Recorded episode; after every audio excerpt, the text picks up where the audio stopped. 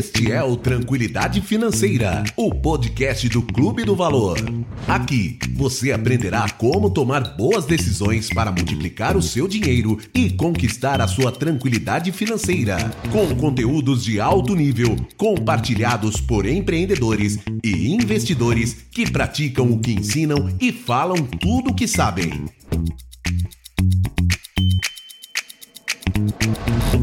Então seja muito bem-vindo, seja muito bem-vinda a mais um episódio aqui do Tranquilidade Financeira. Meu nome é Thiago Friedrich e hoje eu vou trazer um convidado aqui que vocês já conhecem, é o José, que na realidade o José aqui ele é analista by side da nossa gestora e hoje uh, vai ter uma conversa mais especial com ele porque a gente vai conversar sobre fundos imobiliários, que é uma das, vamos botar assim, uma das, uma das áreas de know-how, know-how do, do José, para a gente bater um papo sobre isso entender um pouco melhor aí as estratégias de investimento em fundo imobiliário. Seja muito bem-vindo, José. Uh, vamos lá, como a galera já te conhece, não sei se tu quer te apresentar, acho que não é. Não acho é... que não precisa me apresentar, mas queria aqui agradecer a participação. Espero que seja um bom podcast, né? Não, vai ser sim, vai ser sim, com certeza. Vamos lá então. José, queria começar já uh, levantando aquilo do, do mais básico, né? A gente aqui a gente consegue falar sobre, sobre a parte mais básica, as coisas mais avançadas, mas uh, no contato aqui com os nossos clientes, com, com os nossos alunos, a gente vê que no fim, no fim, as pessoas carecem de alguns fundamentos na hora de investir. Então vamos começar bem do início. Como é que funciona, José, um fundo imobiliário? O que, que existe por trás desses papéis? Conta um pouco mais. Então, o fundo imobiliário, tudo começa na oferta pública do mesmo. Como a gente uhum. sabe, as ofertas públicas de ações é quando uma empresa já existe, já tem os seus sócios ali e resolve abrir o capital para as pessoas poderem comprar as ações dessa empresa. Sim. Nos fundos imobiliários a questão é um pouco diferente. A gente tem uma gestora que fala para o mercado: eu sou uma gestora e gostaria de gerir um fundo imobiliário. Uhum. Esse vai ser o estilo do fundo imobiliário, essa vai ser a política, o regulamento. Então a gente vai fazer uma oferta pública e com o dinheiro que a gente conseguir dessa oferta pública, a gente vai comprar os imóveis que a gente pretende comprar ou comprar imóveis, ou comprar títulos, ou participar de incorporações. Incorporações, tá, entendi. Então, vamos botar assim, o, a, a abertura desse fundo é para juntar o dinheiro e daí começar Isso. a fazer um investimento. Isso. Tá, mas então quando eu vou, quando eu vou, quando eu compro um fundo imobiliário, eu estou comprando o que então na realidade? Quando tu, então, primeiro a gente tem essa oferta pública, é comprado e depois de um tempo o fundo começa a operar normalmente. O que faz parte da carteira do fundo é uma participação nos imóveis dele. Pode ser o imóvel por completo, pode ser só uma participação. Quando tu compra um fundo imobiliário, o que acontece é que tu vira um cotista desse fundo. Tu não tem participação no imóvel. Ah, sim. O cotista não, não tem poder de decisão sobre o imóvel. O que ele tem é apenas uma cota do fundo e esse fundo, então, tem a participação do imóvel. Tá, mas tu colocou, tu trouxe esse ponto aí do, do momento de abertura de um fundo imobiliário. Essas primeiras pessoas que, que participam desse, dessa, vamos botar assim, essa, esse ajuntamento de dinheiro para começar um investimento, né? Essas pessoas elas também já são cotistas ou algum tipo de outro investidor?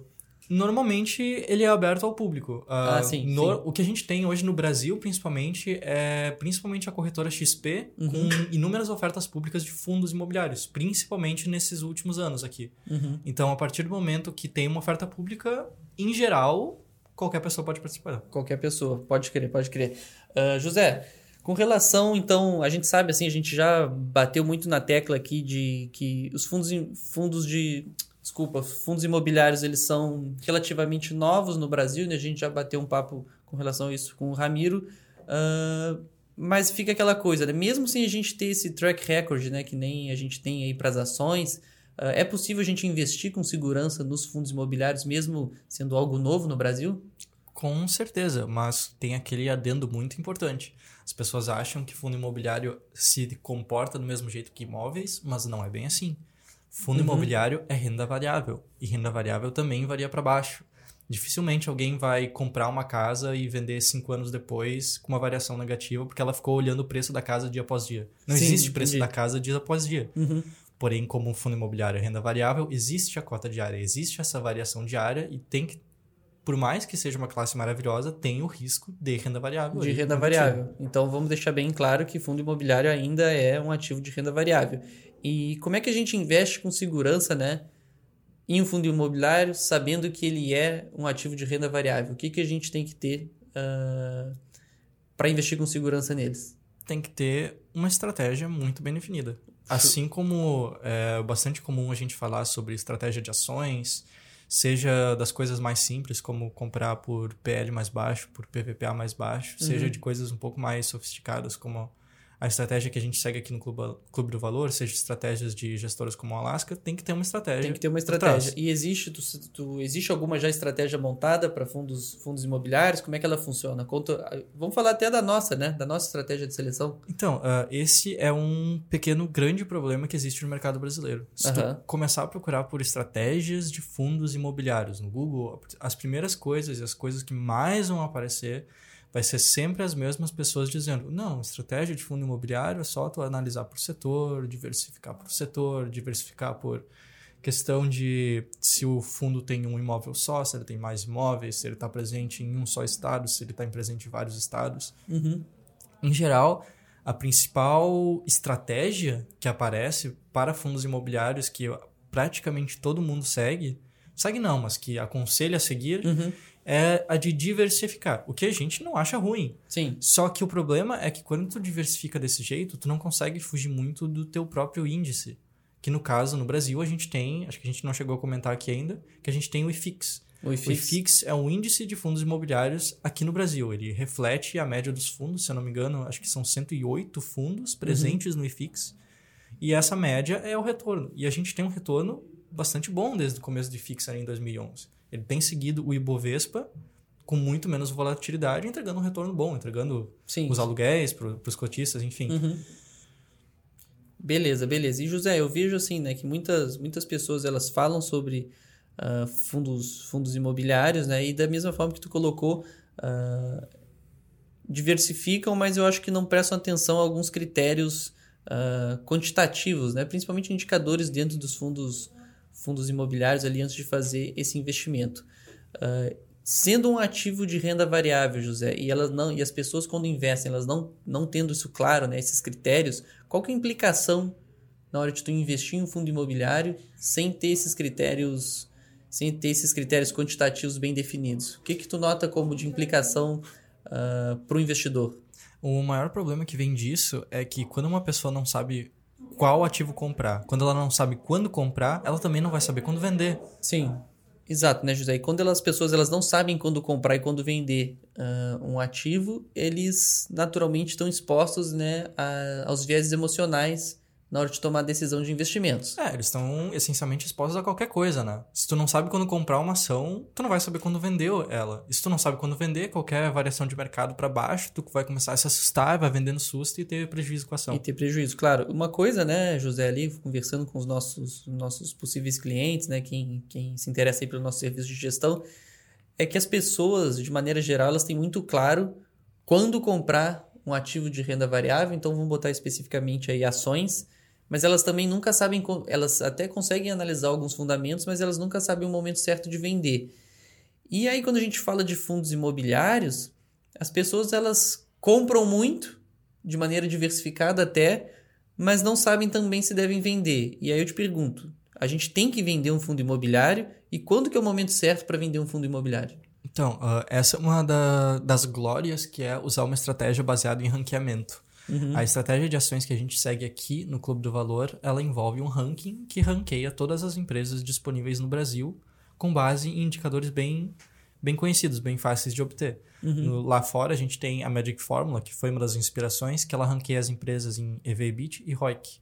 Com isso, tu tem um ranking de empresas e dessas empresas, se tiver dentro do ranking, tu compra. Se tiver fora do ranking, tu não compra. E se uma empresa saiu do ranking, tu vende. Tu vende. É uma, é uma estrutura, é um algoritmo muito simples de seguir. Uhum. Ou seja, é uma estratégia quantitativa que tem dado ótimos resultados. Uhum. O problema é quando a pessoa começa a diversificar o investimento dela em fundos imobiliários, ela não tem essa clareza de quando vender. Ela sabe que ela tem que comprar de forma diversificada, o que é bom, Uhum. só que ela não sabe se, por exemplo, se um fundo começar a não ser mais um fundo tão bom para a carteira dela, ela não tem condições de saber se está na hora de vender ou não, porque Sim. não tem uma estratégia por trás. Entendi. Toda toda movimentação que ela for fazer vai ser baseada em nada, Em nada. basicamente. Sim, sim. Não tem, não tem menor, menor, vamos botar assim, racional por trás da- dessa decisão. Isso. Ah, e José, quais são então esses principais indicadores que a gente tem que olhar na hora de analisar um fundo imobiliário? Então, ah, trazendo. como a gente sabe, fundo imobiliário é relacionado ao mercado de imóveis. Então, Uhum. a gente tem fundos imobiliários que compram galpões logísticos, a gente tem fundo imobiliário que compra prédio de escritório, tem fundos imobiliários que compram imóveis residenciais, tem vários tipos diferentes de fundos imobiliários, todos eles relacionados ao mercado de imóveis. Uhum. Então, trazendo esse paralelo para o mercado de imóveis, como é que a gente avalia um imóvel, Thiago? Ah, como é que a gente avalia um imóvel? Deixa eu pensar. Ah, se eu vou, Se tu- se eu vou alugar um imóvel, por exemplo, o que, que eu faço? Primeiro é analisar a condição atual do imóvel. ah, enfim, se- vamos. Não, dando um passo atrás antes. Primeiro É. eu quero saber onde é que está o imóvel. Mais sim- acho que mais simples ainda. Digamos que tu tava andando na rua aqui, tava andando e tu viu uma placa de vender desse imóvel. Tu entrou no site do imobiliário e tu viu que esse imóvel específico, não sei, tem 100 metros quadrados e tá valendo 500 mil reais. Uhum. Aí tu pensa, ok, 100, mil, ah, 100 metros quadrados, 500 mil reais. Como é que estão os outros imóveis da região? Esse imóvel tá mais barato que os outros imóveis ou tá mais caro? Ou tá mais caro? Esse é a primeira coisa que a gente tem que ver se o teu intuito de investir em imóveis seja o da valorização do preço do imóvel. Uhum. E eu trago isso para o segundo ponto, porque nem todo mundo compra imóveis ou investe em imóveis por causa da valorização do imóvel em si, mas sim pelos aluguéis que o imóvel paga. Uhum. Então, também, nesse segundo caso, a pessoa ia lá, ia ver, ok, é um imóvel de 500 mil reais, tem 100 metros quadrados, por quanto eu consigo alugar? O preço que eu conseguiria alugar esse imóvel, tá acima ou tá abaixo dos imóveis dessa região? Ou, do, ou da cidade, ou do estado, enfim. Perfeito. E isso é exatamente o que tu precisa ver em fundos imobiliários. A mesma coisa. A mesma coisa. Só que vem com outro nome, né? Vem, vem com outro nome, vem com nomes do mercado financeiro. Sim, sim. E aí, como é que a gente clareia isso pro, pro investidor? Então, ah, um deles é algo que já é bastante conhecido, principalmente por algumas empresas, que é o dividend yield. O que é o dividend yield? É quanto uma empresa, ou nesse caso um fundo imobiliário, paga aos seus acionistas em relação ao preço da cota do mesmo. Ou seja, se tu tem um fundo de cuja cota custa 100 reais e o fundo paga 1,50 por mês, o dividend yield dele é então 1,50 dividido por 100, que 100. dá 0,01 e 50. Correto? Deixa eu confirmar aqui na Senhora, calculadora. Meu Deus do céu. Quem sabe fazer ao vivo? Não, é isso aí, 0,015. Isso, 0,015. Ou seja, 1,5% ao mês. Uhum, que é o que o fundo paga, ok? Justo, ok, fácil de entender. Perfeito. Porém, a gente tem que entender duas coisas. Primeira, que dividend yield não, não se paga nada. O fundo pode ter um dividend yield muito alto, está pagando muito, mas o valor da cota está baixando. Uhum, Então, consequentemente, a gente vai ter um fundo que está essencialmente se liquidando, ou seja, está recebendo dinheiro, mas o fundo está, entre aspas, morrendo. Está Sim. vendendo imóveis, algo do tipo. uhum. Então, não é a única métrica que a gente tem que olhar. A gente tem que olhar também a valorização do valor do imóvel. Porque Sim, é exatamente isso que... que a gente faz quando vai comprar um imóvel. Ou... Exatamente. Uhum. Se tu tem um... Se tem dois imóveis no mesmo prédio, assim, para facilitar o exemplo. Um deles custa 100 mil reais e o outro custa 90. Qual tu vai comprar? Os dois imóveis são iguais, estão no mesmo andar, têm a mesma metragem, mesma, sei lá, posição solar. Mais barato. Obviamente, tu vai comprar o mais barato. Claro, claro. Tá, e José, como é que eu vejo então? ah, a gente sabe ali que né, tem uma lista de. Se a gente procurar sobre fundos imobiliários, vai ter uma série de fundos imobiliários ali disponíveis. E a gente aqui falou de como identificar né, alguns indicadores. Mas como é que eu sei? Tem algum jeito que eu vejo de cara que, bah, esse não é um fundo. Esse não é um fundo imobiliário bom, que eu vejo assim, ah, esse é um fundo imobiliário péssimo, eu consigo fazer esse julgamento de forma fácil, rápida.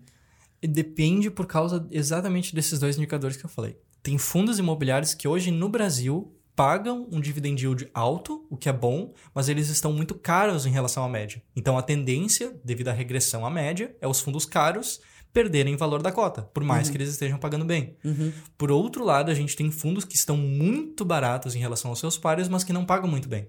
Então tu tem esse jogo. O que, que, eu, o que, que eu prefiro? Eu prefiro um fundo que tá caro, mas que paga bem, que vai eventualmente diminuir de preço, ou um fundo que tá barato, não paga bem, que eu vou comprar ele só pela valorização da cota. Esse, esse é o básico. O outro lado que a gente pode olhar é a questão da gestão do fundo, né? A gente tem fundos, por exemplo, que estão na pior situação possível. Estão pagando pouco, estão muito caros, então simplesmente não tem motivo para o investidor querer investir, a não ser que ele não tenha uma estratégia. Show. Então vamos voltar nessa parte da estratégia que eu acho interessante. Tu colocou esses dois pontos, né? Que eu tenho que escolher se eu, ou se eu vou por esse caminho ou se eu vou por esse outro. Na minha estratégia, qual desses caminhos eu sigo?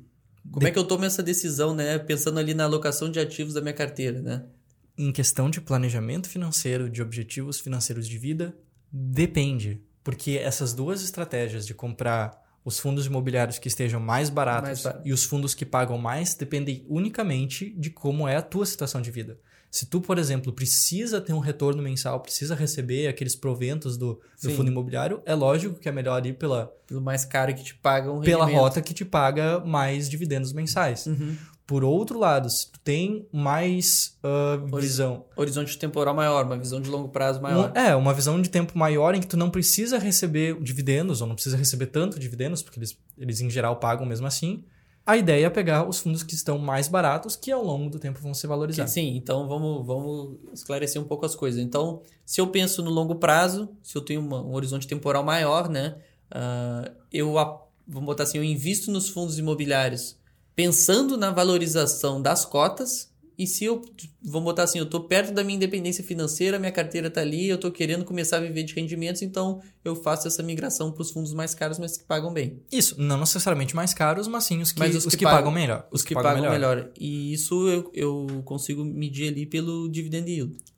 O do pagamento, tu consegue medir pelo dividend yield, e a dica aqui é de sempre olhar como estão o dividend yield geral. Geral. Só para dar um dado histórico, né? Quando ali em 2011 os dividend yields estavam acho que na média de 0,07, 0,8. Aí eles aumentaram ali em 2014, 15, 16, 17, quando a Selic estava muito alta no Brasil. Uhum. Depois, quando a Selic caiu, o rendimento dos fundos caiu de novo. E não é porque o fundo é ruim que caiu os rendimentos, mas porque todos eles caíram. Todos eles caíram. Tá, então é atentar pro dividend yield específico do fundo, mas também olhar pro geral. Isso. Até pra gente ter algo... É, tem uma base, né? Ter uma, Uma base, comparação. uma comparação. Show. José, trazendo um pouco assim para aquela pessoa que está interessada pelo tema fundos imobiliários. ah, tu consegue passar alguma boa referência na internet com relação a um banco de dados sobre fundos imobiliários para pessoa que gosta de manipular um pouco mais ali com os números, esses indicadores? Tu tem algum lugar que ele consegue ter acesso a um banco, a um bom banco de dados sobre fundo imobiliário? Isso também é um pouquinho problemático no Brasil, porque a gente tem alguns bancos de dados abertos para a população e outros que são muito bons, mas que são pagos. Uhum. Dos que tem de graça, que eu já, eu pessoalmente dei uma olhada, a gente tem o Fundos Explorer e o FIS.com. Então, esse- essas duas ferramentas o investidor pode utilizar para pegar dados atualizados dos fundos. Uhum. Porém, é sempre importante até usar o máximo dessas fontes possível. A gente não tem como confirmar se uma fonte dessas gratuita tem Ah, é. assertividade de informação, se ela é mais atualizada possível. Diferente de outras plataformas pagas, como Com Dinheiro, como o Economática, Uhum. que eles tratam os dados antes e apresentam. Então, tu tem uma assertividade nos dados maior. Entendi, entendi. Então, mas a gente também, eu já, por exemplo, eu gosto de olhar também o Clube FI. O, o Clube FI, por exemplo, como é que ele se encaixa nessa, nessa situação? Ele nos, dá, ele nos traz um banco de dados, mas ele também é uma, ele é uma comunidade sobre, sobre fundos imobiliários. Ele também é uma boa referência para quem gosta de, de trabalhar com isso. É que aí a gente está fugindo um pouco da parte de banco de dados, né? Correto? Ah, sim, não. O Clube FI, ele tem inúmeras informações. Se tu entrar, por exemplo, em um fundo específico no Clube FI, tu vai achar um monte de informações sobre ele. Taxa de administração, os Uhum. imóveis que ele tem. E também toda a parte da comunidade, né? Dos comentários. Tu pode entrar em qualquer fundo imobiliário no Clube FI Uhum. e ver ali o que, que as pessoas estão falando sobre ele. É um fundo que está com uma gestão boa. Na última assembleia, todo mundo se deu bem, teve briga na última assembleia, Uhum. porque o fundo imobiliário tem assembleias sim, sim. recorrentes, porque ele é um fundo, né? Ele não é, é uma decisão conjunta entre os cotistas. É, esse, até essa semana eu recebi minha cartinha lá de participante de fundo. Convocante de assembleia, Convocando né? a Assembleia, exato. Nunca fui. mas beleza, beleza, José. Eu acho que é isso. Eu tinha mais algumas perguntas aqui para te fazer, mas eu acho que ao longo desse bate-papo a gente, a gente passou por tudo.